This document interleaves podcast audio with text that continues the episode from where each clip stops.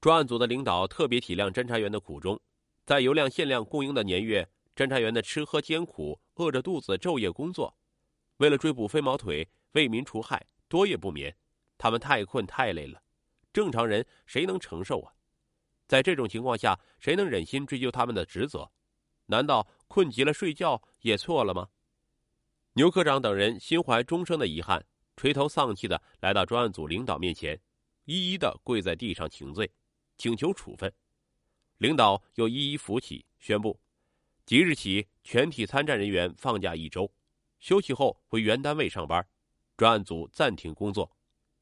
一九八一年十月二十一日晚上六点多钟，通州区呼各庄牛驼村供销社负责人耿丽萍，本来已经关门下班的。为给一名顾客打酒，重回供销社。当耿丽萍打开供销社后院大铁门时，惊动了在财务室作案的小偷。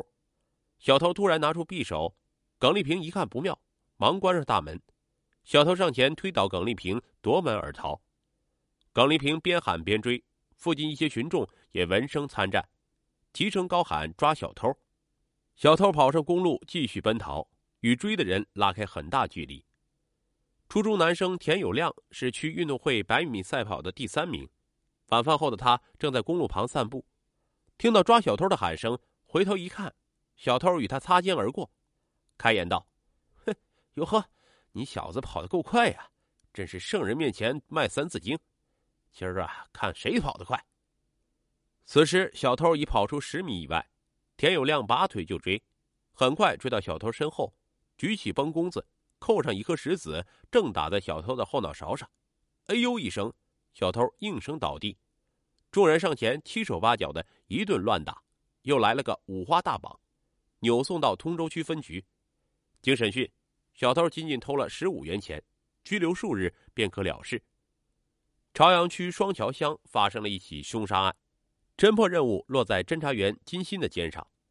金鑫和他的搭档小夏已经查了数日。都未发现线索，累得疲惫不堪。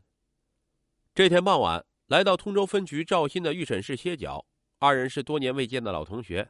在聊天中，金鑫无意识的问：“你这有双桥的人没有？”“有，昨天收了个小毛贼，咱会会他。”赵鑫把这小毛贼从拘留所提出来，金鑫上眼一看，一愣，凭直觉，这人并非仅仅是个小毛贼，或许是。或许是今天太累产生了幻觉，于是金鑫心不在焉的问了几句，便草草收场，告别了赵鑫离去。赵鑫送走金鑫后，却躺在床上思考，感觉一定是这个小毛贼有问题。赵鑫翻身下床，把小毛贼提来夜审，不审则罢，一审真相大白，小毛贼连续割了三起入户强奸案。赵鑫越审越高兴，审到一段落。把小毛贼送回拘留所，在楼道里大喊大叫：“抓住了！抓住了！飞毛腿抓住了！”原来飞毛腿姓李，名宝成，时年三十四岁，家住双桥乡显灵后村，汉族，北京市人，家有父母、哥嫂、弟弟、妹妹、妻子和一儿一女两个孩子。他小时候就不守规矩，多次受女孩家长训斥打骂，都叫他胎里坏。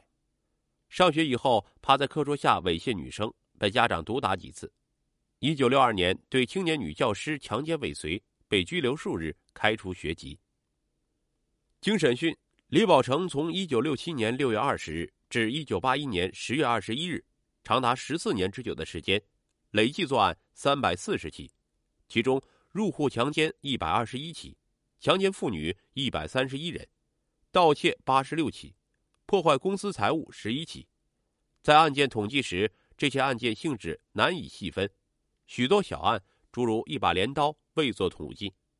李宝成被捕后，预审长达九个多月，由于案件太多，距作案时间已过十四年，核实取证难度很大。